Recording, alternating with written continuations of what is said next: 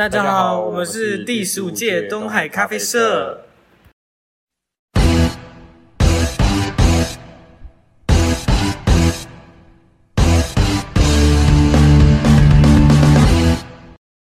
好，那我们现在就先请我今天讲师自我介绍一下。Hello，大家好，我是 Leo。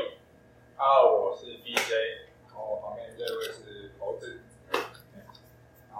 开心今天来东海咖啡社，恭喜你们走入的不归路。对，然后希望我们等一下对谈过程中，可以让你们找到自己进来咖啡界或是咖啡社之后的一些疑虑、一些想问的问题，可以在我们的对谈过程中找到。好，谢谢。好，那但最一开始。我们就想要知道，就是你们是怎么开始的，哦，怎么开始接触，然后呢，是怎么三个人一起决定要一起开店的这样子，然后动机何在？怎么样接触到咖啡？对对对。的话，我我的部分，我的部分是那时候在待业，待业中，然后自己在家里太无聊，对，然后就看一下 YouTube，YouTube，, 然后就看、嗯、看到一间咖啡店的老板，啊，那间咖啡店叫五季商行，我帮你们。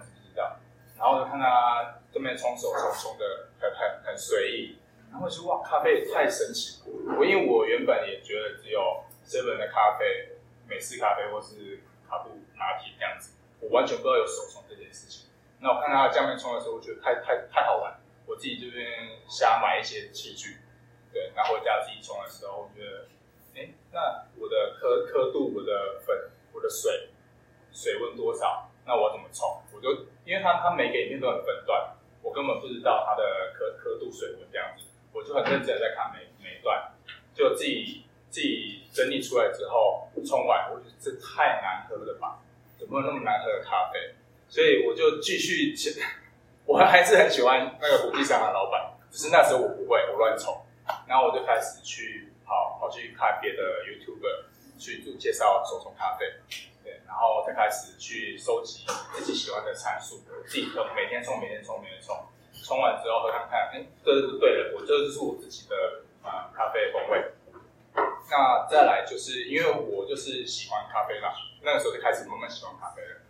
那刚好日本的原田彦咖啡呃要来台湾展店，他已经在台北南西店展了一间店，他要来台中开第三间店，因为第二间是在呃三井奥莱那边。那第三间在勤美园道店那边，我就应征上了，我就进入了这个咖啡的奇妙世界。对，然后猴子你要讲吗？我讲，我帮他讲。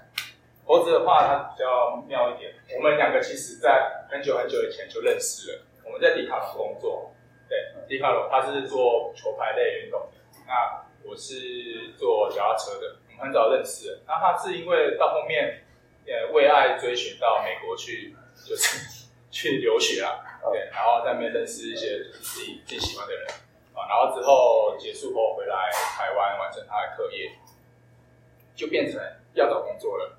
那他那个时候就想说，我他也想要开一间咖啡厅，对，那很神奇的是，职训局的人就直接打电话过来，他说我们有咖啡。课程你要不要过来上课？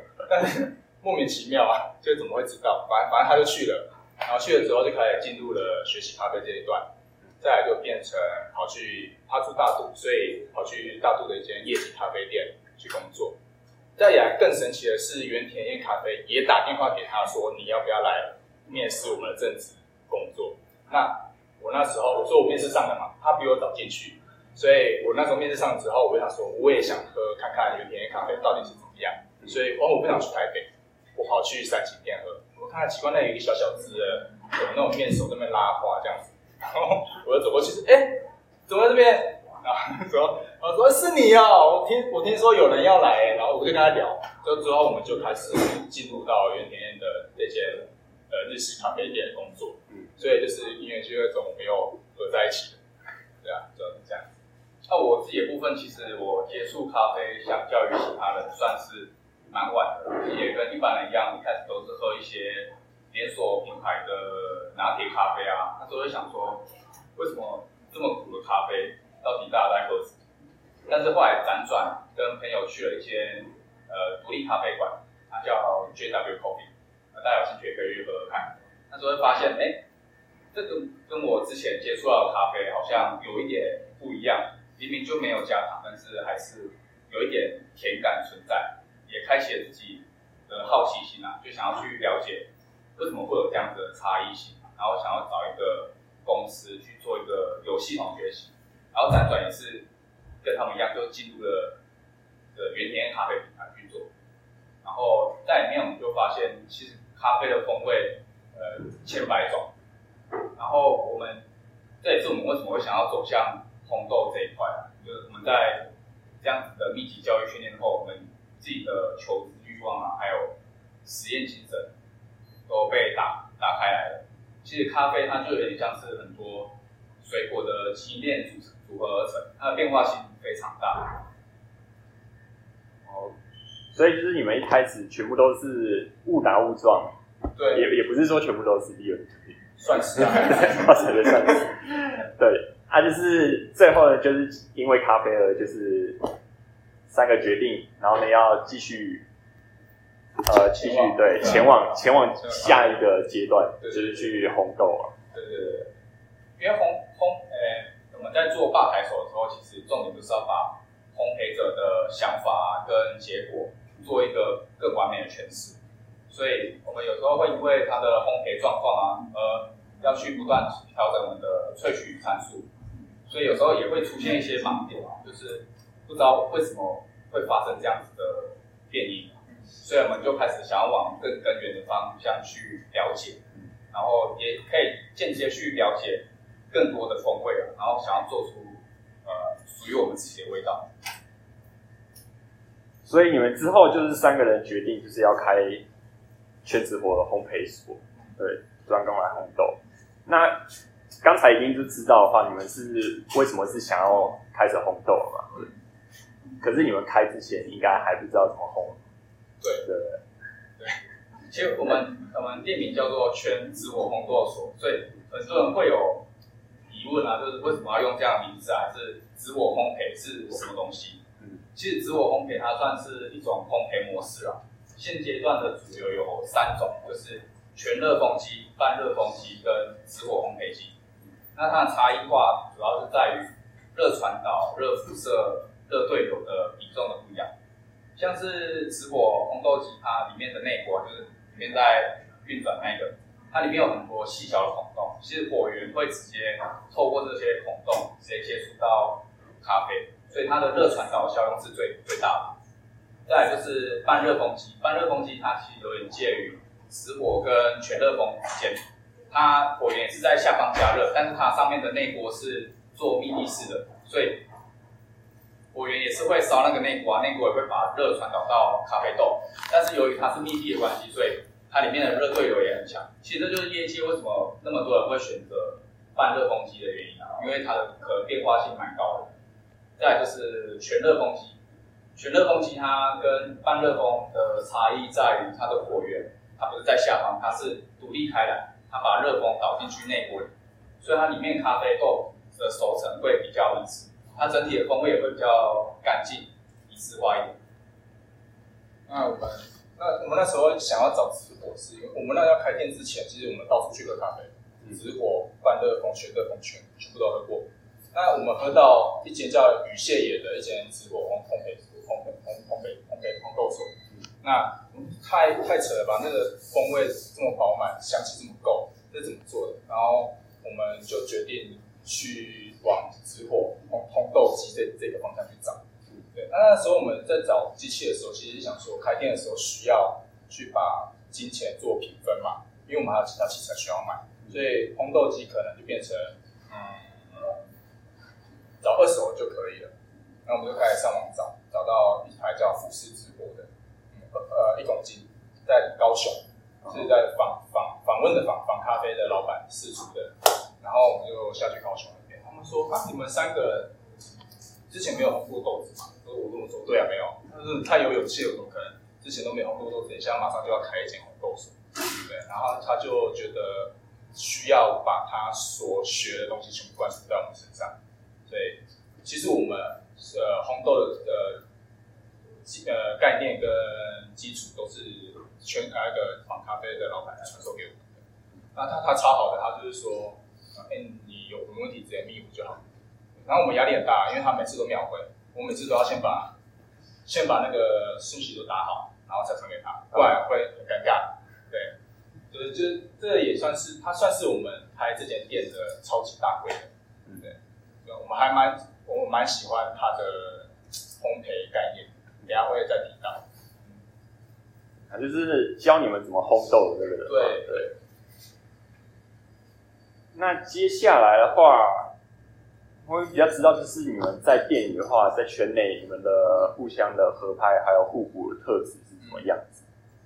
嗯、像像 Leo 的话，他其实比较偏向呃主导性比较强，嗯，他的他的算是领导领导主导性比较强，他他都会排说哦，这个月要干嘛要干嘛干嘛，我们会跟着他的节奏走。其实我觉得这一点对一个团队来讲是非常重要的，一个领导者。嗯，那再来就是我我这我的角色会比较偏向于就是跟在他旁边去做一个军师的一个一个那个角色。对，就是我觉得这件事情这样做会不会好一点？那件事情这样做会不会好一点？对，那我们两个沟通完之后会去跟猴子讲，因为猴子比较偏向于呃，算是比较有效率的执行者，然后他对他比较有效率。所以我们把想要做的事情丢给他之后，丢给他之后，所以他比较就是执行，对，他执行派的，我们是思想派的。对，丢给他之后，他就会去做。这样，所以其实我们的顺利呃顺畅度会很高。嗯，对对对，我觉得这个很重要。再来最重要的一点是呃，你在合伙合伙人的一个团队里面，什么最重要？沟通最重要。你沟通什么叫沟通？就是你要很认真的去聆听对方。想要跟你表达什么？你听了之后，你在你脑袋想过之后，你觉得跟你的思想不太一样的时候，你要其实要马上去回馈给他。对，换成对方去聆听你想要表达的是什么。对对对，那这样子的一来一往之间，你才能一起的往你们想要的共同目标前进，而不是做争吵。因为很多人说啊，合伙一定会有争吵，一定会有啊，但是我们把它美化成沟通。不是形式，不是不是言语上的说美话，但我们实际上确实是这样。对，然后这样子的话，会比较让这间店走得比较长久一点，因为你不是建立在争吵的过程中去去去巩固你的基底嘛，你是用沟通的方式去巩固你的基底，这样你才有办法去做呃长久的经营。我觉得这很大部分应该也是归功于，就是你们之前已经有合在同一间店合作过这样子的。那接下来就是在你们开一间店之前，你们有没有想过，就是具备什么样的能力，或者是你们充足的技巧，可能需要怎么样到达什么样的境界，才会觉得开店是适合的？其实开一间咖啡店，呃，如果我觉得咖啡对大多数人来讲都是。算是一种兴趣跟品味，但是如果你要把它转换成工作的话，它会有很多现实层面的事情需要做考虑，像是呃，大家为什么要选择这间店啊？然后你这间店的特色性是什么？然后你的消费客群你要怎么去做拟定等等。所以其实我觉得蛮重要，就是你可能要有点洞察思路的能力啊，像是你可能要去找一些比较竞争性的产品，或者是你要。很了解现在市场上流行什么样的事物，然后也要去聆听客户的需求啊，你让他有一个好的体验，他才会再来。在工作整合上来说的话，我觉得要让我们的这个团队、这个伙伴，大家的特长都能发挥出来，然后也可以更协调去达成这间店想要迈进的目标。然后技术层面来说的话，其实我觉得。你可能要以饮品来说，你可能要很了解你今天想要呈现什么样的商品，你才知道你要去用什么样的萃取理论啊，把什么物质提取出来，去达成你想要呈现的东西。所以我觉得技术层面应该是你要对萃取理论有很深入的了解，这样你才知道你的商品要怎么去做设计。然后再就是资本，刚好谈到资本嘛，就是你选用机器的部分。选用机器的部分，你应该要去了解它的构造原理啊，跟它能带给你的效用是什么，而不是随便乱买，不然这样子你就会浪费一些资本在这上面，买了一个你其实对你功效不大的机器。我以咖啡店来举例啊，如果你今天想要呈现一杯好的黑咖啡，你可能重点投资的呃资产可能是磨豆机啊，还有你的滤水设备。因为这样子，因为一杯好的咖啡，它的组成是有什么组成？它是九十九趴都是水，还有一点多趴的咖啡提取物质。所以这两个机器算是我觉得最实用的东西。还有就是回到回到回到客群客群锁定哦，就是你你要有你要开间店，有有钱没错，有技术没错，但是你就可以长久吗？我觉得不尽然。就是你要怎么去，你要怎么去去去稳固住。以我们以我们为例，我们把呃商品，我们把客群定义在就是咖啡豆，进来的人买咖啡豆，对，那、我们现场就是一个体体验的地方嘛。那我们要怎么样去让这这一支咖啡豆简单的呈现？我们用手冲，对，因为我们没有意式机，我们不做拿铁，我们不做我我那个 espresso。对，我们就是做简单的手冲黑咖啡，因为为什么？因为来喝的人喝喜欢的，他也可以在家里面很简单的用手冲的方式去呈现他刚刚要买的咖啡豆，那这样他会比较嗯有几率去购买到我们咖啡豆回去。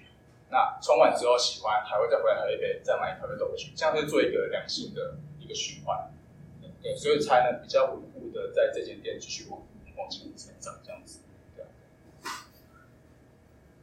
那像是你们，因为我记得你们地点的选择，你们也有蛮有趣的故事嘛，对不对？要不要？我们我们讲一下。我们现在在勤美诚品的旁边，那天桥再过去，应该说乌马旁边，在乌马旁边那个转角，那个转角算是有点黄金地段，有一点点啊，我没有说很太黄金，就是。至少你路过都看到，人人还算蛮多。对对，就是就是会去模范街的人还会看到。嗯。但是其实我们那个时候是找找店找超级久的，久到我们已经快放弃了。我们就是想说要去那附近的那个绿盖那边去喝喝喝喝绿盖，然后开会该怎么办？我们找不到店，我们怎么开店这样子？结果从对面国国小吧，国小那边走过去的时候，往往我们现在店里面方向看过去，旁边就贴了一张就是就是租的。租的那个那个单子，我们就超开心，就冲过来，然后就打电话给房东，然后房东住楼上而已，我们就、嗯、我们就听到那个价钱，直接起鸡皮疙瘩，这这个价钱在这个地方合理嘛？我们就马上说好，我们就租了，隔天就直接签约。所以其实不是我们去选地方，是那个地方在选我们。对，所以开店这个东西是是非常的神奇的，对，有一种神妙的，就是一开始就是是快放弃，可是后面。突然出现机会就在眼前，对，没错，那接下来就是想问一下，就是你们月每个月的主要的花费的话，是大概是哪一些？因为你们可能跟一般的咖啡店不一样，可能还有红豆之类的，这样子。嗯，只有那个嘛，只有那个开开开店开店预估成本，就是你要开间店，其实一开始的项目一定会有。店面的装潢费啊、设计费啊，还有你的营业资产，还有你要选购的周边商品啊，还有你其他的一些库存等等。以我们店来做翻译，其实我们是想要以呈现咖啡豆为主嘛，所以我们重点投资的个营业资产就是烘烘豆机啊、磨豆机啊、滤水设备等等。其实这些花费其实也不低的，大概都要花个五六十万。呃。像我还蛮蛮建议大家，如果真的想要开店的话，都没有没关系。但是如果想要开店的话，其实我一开始，因为我是我是圈圈里面的那个形形象跟氛围，算是算是我的工作，所以我朋友有很多是设计设计师，就是平面设计也好啊，什么什么设计都好啦。然后然后我就找我朋友做平面设计，做 logo。然后他说啊，你只要做 logo 嘛，那你们店里面的灵魂怎么办？什么叫做店里面的灵魂。他说：“那你走 logo，你就空空空在那边的，你根本没有故事性可以讲，对不对？那还是说我我请我朋友，他是企划，做做企划，对，企划是什么？企划就是说，从客人从外面看到你们店里面，再走进来，咖啡师店呃店员或是老板跟你讲的第一句话，到我呈现咖啡的风风格，到你喝到的东西，整体音乐氛围，那都是企划可以全部写出来，这才有故事性，这才有灵魂。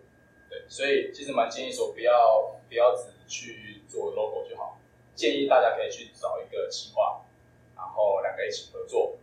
啊，再来就是呃装潢的话，等下会讲到的。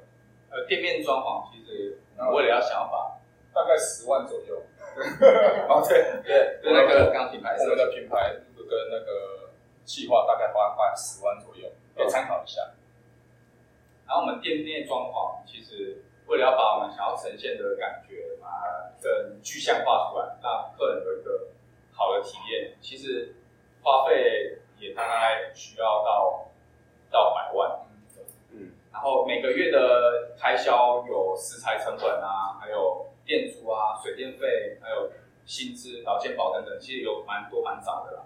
其实这部分我觉得大家都要去考量到，就是你可能要预留半年的营运成本。刚刚我讲那些都是营运成本，嗯，你要可能要考量半年的营运成本到你的预备金里面，这样才不会好好规划了一间店，明明就可以呃很成功，但是你开了两三个月，大家都还不认识你，自己都支撑不下去了，这样就很可惜，很可惜。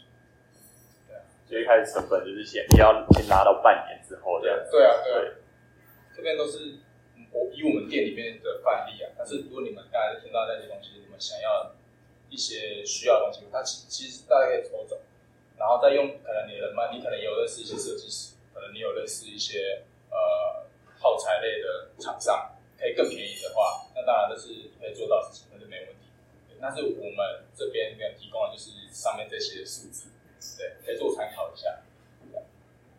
有，我都要说，应该去过的人应该都知道，就是。因为计划花十万，真真蛮值得的，就还 OK 了。但是我觉得，我觉得 对呈现出来的真的很很棒。对，我觉得，我觉得，我觉得这些这些钱，这些钱是建建立在我们有，其实我们有四个人，嗯，对，我们三个是前面在幕幕前，那有一个有一个是在幕后，所以其实四个人投资的。如果只有一个人要要这样这样这样子的金额的话，可能会有点难。虽然可能要花更久的时间规划的，没错没错，然后那钱可能要砸更多进去，对吧？对啊，四个人平分就还可以，对对，就是这样。那像你们这样子开的话下去，目前为止你会觉得值得吗？或者是甚至在过程中有没有想要放弃这样子的东西，对吧？我是觉得理理想理念这个东西，如果很容易放弃的话，其实就不算是理念理想。嗯，对啊，会。你开店的时候一定会碰到一些问题、一些困难点，那你要怎么去突破那个困难点？你突破了就会就会豁然开朗。像我们店就是，我觉得目前最难的是推咖啡豆。嗯，我是我们是红豆手，但是最难的是推咖啡豆。为什么？因为中南部的咖啡店里面，其实大部分的已经大部分都是自己红豆了。嗯，对啊，自己的品质自己保保护嘛。对啊，那。不用讲小店，现在讲很大间的连锁店也开始慢慢往自己红豆的曲曲曲曲线去前进了，因为他们觉得说这样子客人好像会比较信任我。我觉得这样对，因为开店呃，应该说呃咖啡店啊，应该说每一间商商店应该要取得客人的信任，对，所以我说他们想要往咖啡红豆这一块，我觉得是很不错，嗯，对啊，那。我们很困难推豆怎么办？我们就想说，那我们就到处喝咖啡嘛。我们去喝有自己红豆的，没有自己红豆的早餐店。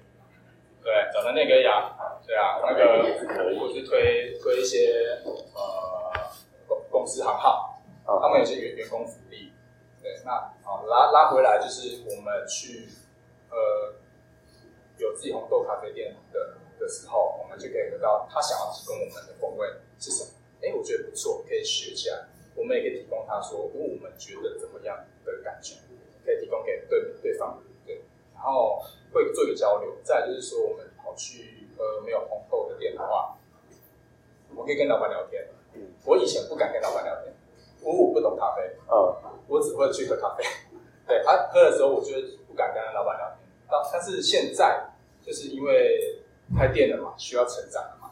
呃，我去咖啡店的时候，我会提起勇气跟老板聊聊天，咖啡怎么样？怎么样？怎么样？那聊着聊着聊着的时候，老板其实其实会觉得说，哎，你是不是蛮懂咖啡的？那你是不是同业？那这时候你的机会就来了。哎，我就可以自我介绍说，我是我是粉红咖啡豆的。对，然后老板可能会可能变成就是说，那你会不会给我一点样品豆，我想试看看？因为他没有自己烘豆，那这是你的机会。那通常到达这个点的时候，他愿意拿你的样品豆的时候，我啦，我自己就觉得超爽，我超爽，因为有推销的，对对对，推出去，对，推销出去，然后别人愿意喝看看你的咖啡豆，他要不要买随便，对，主要是他有喝过，我就会很开心。那其实就已经跨跨出这个困难的一步，超级有成就感。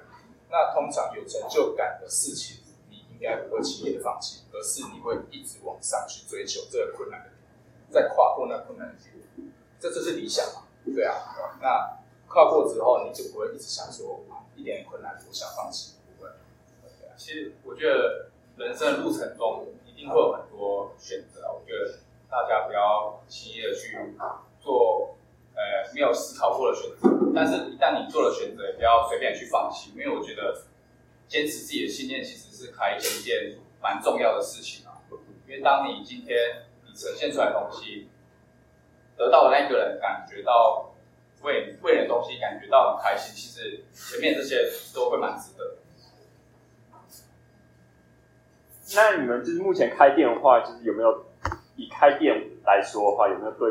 未来明确的目标，或者是甚至除了开店外以后，你们想要达成的目标，做什么事情？对啊，对啊，就是。诶，我觉得以目前店面来说，我们的目标其实还是希望，嗯，有更多人喜欢我们的咖啡然后，进而支持我们，这样我们才有办法更有信心的去引进一些更有特色性的豆子啊，或者是品质更厉害一点的豆子，然后再就是。我们有想要跟其他的咖啡馆合作啊，想要直接去产区去跟咖啡农做一个直接贸易的动作，所以这样子你就可以避开一些进口商的一层一层的抽的东西。嗯，这样咖啡农他可以得到好的采购金额，那我们也可以用更有优势的价格去回馈给消费者。那呃，那个猴子就超想要当猎豆师。寻斗师、猎斗师啊，都都可以。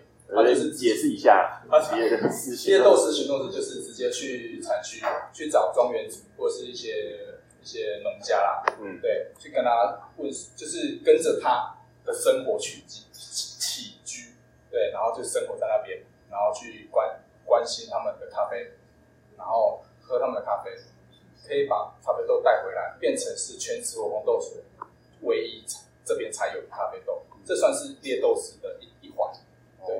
那这个很辛苦，而且现在疫情的关系，所以他现在也不太能出出出去。而且他女生我不知道，他可能他可能他可能很顽很顽强，我不知道。他说他说他想去，对啊。然后我觉得这个也是我们店里面可以往那个方向去推的感觉，对啊。去找一支属于全职火红豆所的豆子，再发展一种特色。对，然后我们也蛮想要，就是跟不同领域的。商家合作，不用是咖啡的，卖衣服的，卖玩具的，呃，卖食物都好，都好。Uh huh. 对，那那个时候做联名的动作的时候，他们那个领域的人也可以认识到，不一定是我们店讲精品咖啡就好，可以认识到精品咖啡，我们也可以认识到可能玩具界，可能呃他们食品界的，可能衣服界的，其实都可以互相交流。我比较偏向于往联名的方向去走。对但是我觉得这些东西总刮下来，还是要把自己的商品保持品质是完整的这种姿态，对，然后再去开枝散叶会比较稳。那像是现在台中的咖啡厅就是越开越多间，那你们所观察的咖啡厅的文化还有氛围，就想要知道一下你们的想法这样子。其实现在的咖啡厅文化，我觉得越来越重视咖啡履历，还有人与人之间的交流。嗯，咖啡履历其实就是像是商商业咖啡与精品咖啡的差异，就在于它的咖啡豆的可追溯性，就是你可以了解到从什么国家、什么产区，它的品种是什么，处理法是什么，风味又是怎么样，这一切都很透明化。以前的商业咖啡其实都是以量制价，就是买方他只要求数量，然后咖啡农他就会把好的果实啊、不好的果实啊，都一并采收下来，就是就给直接给你，然后你再去到烘焙厂做一个一致性风味的烘焙，它主要是要确保一年四季的风味都是一模一样的。但是精品咖啡来说的话，它比较是属于用风味来跟庄园定价，他只要求庄园给他某些特定的风味，给他最好的果实，所以咖啡农就会呃比较认真的去去把关他的咖啡豆，把最好的果实采收下来给你，然后由买方这边再分给各个烘焙业者，然后会把这个咖啡豆它最好的风貌给表现出来。嗯，最后最后面要怎么把这个刚刚讲精品咖啡豆呈现出来，还是要交给最后面的咖啡师，嗯，对吧？你最后面冲出来一定是咖啡师，对。那冲出来之后呈现给客人之后，咖啡师会去跟他讲说，呃，我想要呈现的风味是怎么样？嗯，不管是浓度或者是呃风呃风味呈现，对，风味呈现。那客人喝完之后，他其实也会回馈给咖啡师。那其实这样。像一样是这样做交流之后，呃，才会达到就是说，精品咖啡从产地、烘焙，然后咖啡师从从咖啡到客人手上，再回馈给前面，这才是精品咖啡最精华的一段。对对对对，这这个还是需要去就做把关，才会有这个精品咖啡的呃样子出来。我觉得这部分也是我们想要呈现的理念啊，就是我们想要。做一个比较没有框架的分享，因为我觉得咖啡这东西并不是说由店家单方面的灌输给消费者，我觉得应该是要呃顾客跟咖啡师一起互相交流啊，成长，然后去这样子，对对对，然后你可以去挖掘更多有趣的新事物，这样也会有更多人越来越愿意踏入这个圈子里面，这个市场才有办法茁壮嘛。对啊，现在就比较偏向于就是。以前以前是我要喝一杯精品咖啡，我要跑到真的很精品的地方，我才能喝到一杯精品咖啡。而且老板通常不太理你，因为他觉得你你懂什么，我才是精品咖啡界的。因为以前以前的想法会比较偏向这里，嗯，对，他不太理你，就是比较少数的，对，所以他觉得自己比较好，对对，自己比较好，对，他不会理你。然后现在比较偏向于说，呃，在在我家附近就可以直接喝到好喝的精品咖啡。呃，像就是比较温馨，比较很像朋友开的店的感觉。你进来就是很快乐跟你打招呼啊，然后喝杯咖啡聊聊天，对，其实是可以聊天的。嗯，对。现在的因为咖啡就是一波一波一波一波，现在这一波会比较偏向于比较亲密的感觉。对，精品咖啡。对啊。那你们有就是特别欣赏的咖啡师或者是店家吗？呃，其实我觉得台中的厉害店家真的蛮多的啦。嗯。各自都有各自的想要传达的东西啊，像是 Starbucks 啊，或者是没有名字的咖啡馆啊，等等等等，我觉得大家都蛮厉害的。然后，但是如果大家想要往开店啊这方面去做深入了解的话，我蛮推荐一间咖啡店，大家可以去喝，那叫小角咖啡，角落的角。嗯，其实老板是蛮重视咖啡师的人品的部分，因为他觉得你有好的人品。你才有好的学习态度啊，应对才能够更圆融一点。然后他也有提到说，他想呃想要开店的，他觉得首要职务先不要让自己饿死，你再来去考虑这件事情，因为他觉得只有当你能把心静下来，你才有办法好好尊重你眼前的这个产品。那我们上次去喝的时候很很厉害，我们两个人进去。然后老板就直接跟我们眼神对，然后我们坐下来怎么样？说你们今天放假，啊是同业对吗？直接，因为他不知道我们，他不知道我们，他只是觉得我们的氛围很像而已。对，然后坐下来之后，他因为他知道我们是是做咖啡的，嗯，对，然后他就他就煮了煮了很多杯很多杯，颠覆我们对虹吸想象的咖啡给我们。他很特别，他就是三百块入场券的感觉。他就会一直跟你聊天，一直递咖啡给你，对，喝到饱这样子。然后，然后我我在想啊，我在想他他会对咖啡做一个尊重态度。什么叫尊重态度？他知道我们咖啡师对味觉灵敏度应该就很高，我不用浪费我太多咖啡豆，我就可以煮一杯很好喝的咖啡。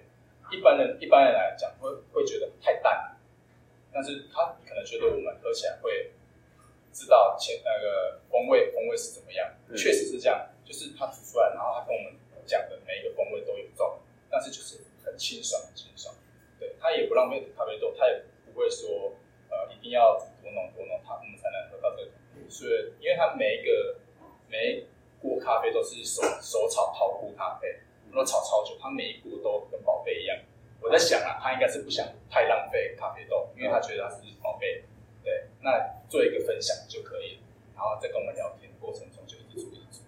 对，我觉得也是做到，不管是尊重咖啡，不管是尊重人，或者尊重原产地的咖啡农。对，我觉得他做的很棒，就是一种很很好的态度。对啊，有机会可以去去去喝看看，很有趣的。那你们现在咖啡餐饮的话，有什么就是有用的证照可以来取得？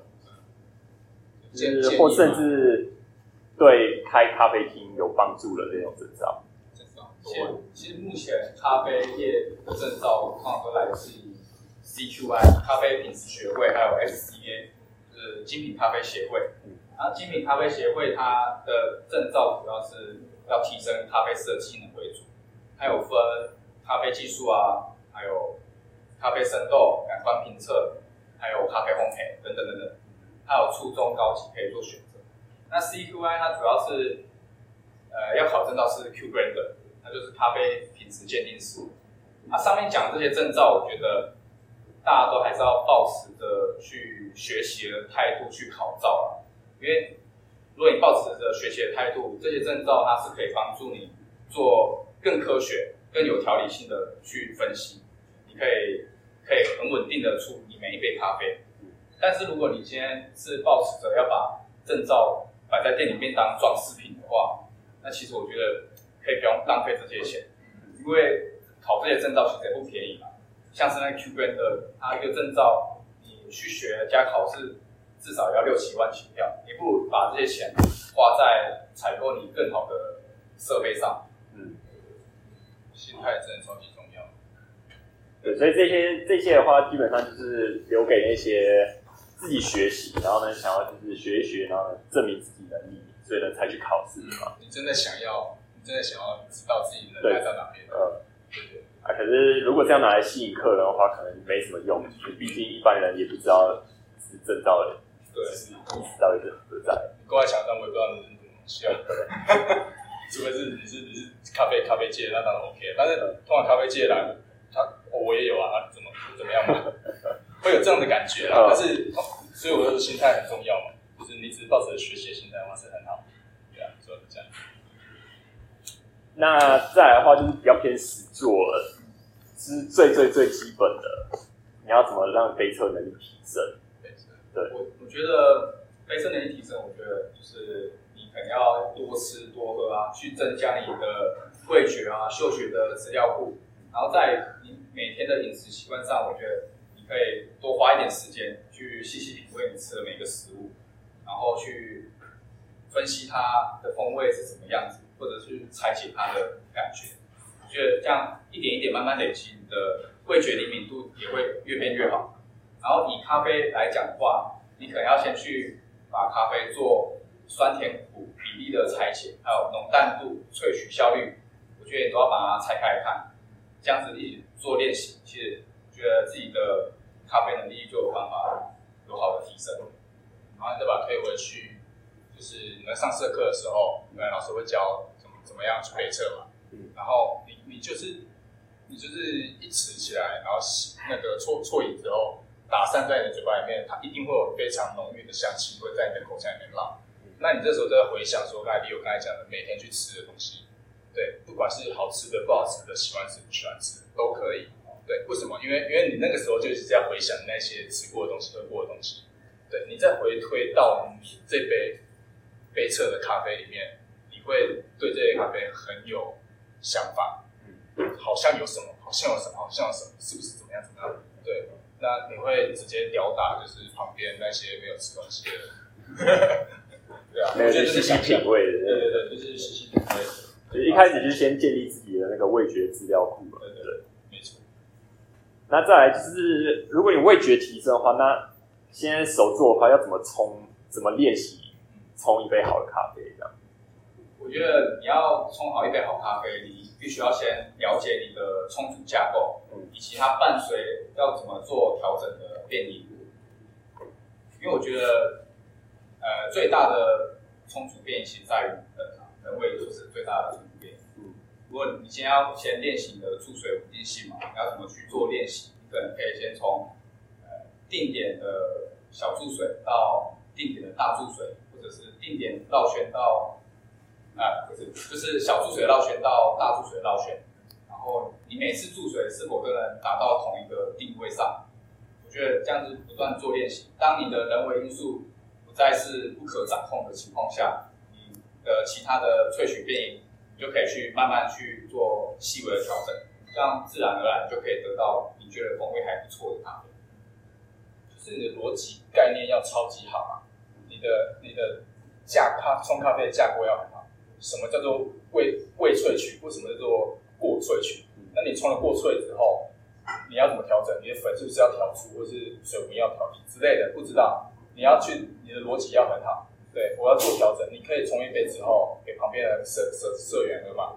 哎，我觉得好像多了一点，我觉得好像没有需要东西，那你就去做调整。你的逻辑架构好了之后，再加上刚刚 Leo 讲的就是手部的注水练习。对，这个这样子呢，会有一个非常好的一个冲咖啡的体验，跟呃练练习，你就知道怎么练习的。对，那加上说，如果你有一些比较特别需求，你想要手法不一样，那你在这个逻辑架构中跟手手稳定度、注水稳定度的时候，你要怎么变化随便你啊，嗯，对吧？你只是把它往前移、往后移，浓度淡、浓度浅这样子而已。对，所以要冲好咖啡，就是你的逻辑力要超级强。对，所以总结来说就是。你首先先把不可掌握的先把它掌握起来，就是注水的那个力道之类的。对，然后呢，再来就是了解那个架构里面的细节，所以之后你可以去调整。马步扎稳，马步扎稳，什么也对，就是基础功。对啊。那你们就是平常冲煮咖啡的方式呢？就是因为你们可能有不一样的冲煮的方式。对啊，我们我们三个人都不一样。那有特别喜欢的吗？就是这样可以给。之之后，如果已经已经可已经蛮会冲咖啡的话，可以给他们一些建议，就是说，哎，你们可以这样子调整，这样调整。我们其实我们在店里面储备的方式，三个人的储备方式，其实就是比较偏我们自己在家里就是这样冲。嗯，对，因为我自己是喜欢就是比较浓一点、厚实一点、甜感高一点的咖啡，我是用点滴法，嗯、我在家就是用点滴法。对啊，我我在我后面不再兑兑水的。不要加水了，嗯，对，因为我觉得我我就喜欢那种感觉。但是我在店里面储备的话，我会比较偏向就是还是会兑水给客人，比较好接接受我的咖啡。嗯，对。那再来就是猴子的话，他比较偏喜欢清爽型，他家也是用清清爽，他自己这么学那个搅拌法。对，搅拌法就是强制去做前段的溶解，咖啡液的溶解，对，让它前段的酸跟呃酸跟香。取出来，提取出来，那后面再加水的时候，它会快速，快速，它它的时间很短，所以它可以非常的轻松，它的咖啡很好。对，然后再就是 Leo，他是喜欢香气，他什么东西都要闻一下，所以他很喜欢，他很喜欢香气的表现。所以他其实做了两段，两段的粉，一一粗一细的粉，然后一高温一低温的水去做冲煮。那其实这样子香气会很好，为什么？等一下，要跟你讲。等下我们，等下我们其实会有安排一个实做的动动作。那我们会呃，等下会轮流给跟大家做近距离的讲解，这样会比较比较了解，比较清楚。对，对啊，这样等一下就可以知道大家怎么冲。然后大家可以喝看看，到底是不是真的是厚实甜感，是不是真的是清爽，是不是真的是香气很好？嗯，对，大概是这样。那再来就是。就是好奇说，你们可能有时候面对外界质疑，或者是就是会有人给你们给你们一些就是批评这样子的，那、啊、你们会怎么应对去反应？因为可能毕竟有些人之后可能会想开店，那、啊、这种是不可避免的吧？其实以顾客角度来说，其实客人不会给店家太多机会了。我们能做的事情就是把我们自己该做的东西做好，把品质稳定好。我们经营方向跟理念比较偏移，我觉得重点还是在于产品的本质，然后还有人跟人之间的交流，我觉得这是跟客户建立一个良好信赖感的重点。然后应该应该是要偏向于听听听客人怎么跟你讲，因为我们我们讲讲饮品好了，就是现场那个出杯这样子，然后客人一喝，他一定会有一定会有人觉得好喝，嗯，一定会有人觉得不好喝，对，好喝你就跟他聊嘛，嗯，你为什么喜欢这个风味？那你有没有推荐其他更好喝的？我可以去喝看看，这些都可以聊，聆听，然后跟他讲，再来就是会跟你讲不好喝的，一定有，绝对有，嗯，对他他觉得不适合，他觉得你萃取很难喝，对啊，那那你也不用去跟他争，因为你争那没有用，嗯，咖啡很主观。我就是觉得不好喝啊！你再怎么跟我讲都没有用啊！对啊，你不用跟他争，你就是这样哦。那那我就是虚心的接受，嗯，对。那他等他离开之后，我自己会再去呃复刻一次刚刚客人那一杯咖啡，嗯，我的粉粉粉水比，然后冲法，对，那个温度的感觉是再更靠近一点刚刚冲的，因为我我的手法就一样嘛，但是会更靠近一点刚刚冲的那个感觉。我会喝看看，我会给他们喝看看。是不是真的像客人说的？我觉得不好喝，真的有什么怪怪的味道？然后如果没有这件事情，那就没事。嗯，对。那因为客人很主观嘛，他就是他不适合而已啊。对。那再来就是，如果真的有，我觉得不好喝，他们也觉得不好喝，那我们还要反倒谢谢他。哦。因为他点出了这一点，我们做不足的点，那我们就往后可以改进。对对对。然后这样子，未来的客人进来，我还可以端出更好喝的咖啡。嗯，对所以这是我们在之前讲的，就是就跟客人一起成长，所以我们觉得不用去说个人批评啊什么的，我们就这边心情很差，一定会有，但是不用那么久，毕竟是主观的样子，对啊，对对，生意还是要做。那最后的话，就是请你们就是有什么话，就是总结一下，各位想要开咖啡店的同学说了。我觉得前面讲了这么多，但是大家还是要。回归到于你一开始做咖啡的初衷嘛，就是呈现一杯好咖啡的重要性嘛。然后我觉得你可以持续保持着开阔的学习态度，不断去多喝啊、多看啊。因为每个用心经营的咖啡业者，其实他们都有值得你学习的点。不要保持着去比较批判的心态去看待他们，因为我觉得这这个业界需要大家一起成长，才会有更多人愿意进来这边。跟大家一起做讨论啊，嗯，去去喝去喝别人的咖啡店，不要看人家不好的，嗯，看人家好的，因为你看不好你也不会学啊，那你看到他不好的干嘛？对啊，所以在总结就是说，其实我们刚才前面讲的，不管是开店的资本啊，你要什么器材啊，你要咖啡豆怎样怎样，那些东西全部加总在一起，其实是回归到你现在面前冲的这一杯，你想提供给客人的好咖啡，嗯，对吧？你最后面就是想要端出这杯咖啡给他喝嘛？你就想赚钱嘛？对，其实所有的努力就是为了这一杯，对这杯咖啡。对啊，所以他这这杯咖啡其实算是你开店的一个跟客人之间的一个媒介点。嗯，对你当初去了，客人好喝你就开心，你就赚到钱。钱很重要，这是最现实的，最现实。对啊，那那就是就是这样子，回归到我们最后面就是一杯咖啡。好，其实可以，大家可以不断帮自己，也帮自己设立目标，因为我觉得。你持续拥有拥有一个目标去迈进，比你达成目标更重要。那我们今天就先到这里啊！谢谢我们就是今天请来的讲师，他们等一下会下去就是实作给你们看。好啊，有空的话就可以去去他们的咖啡店看一下。烘焙烘焙所。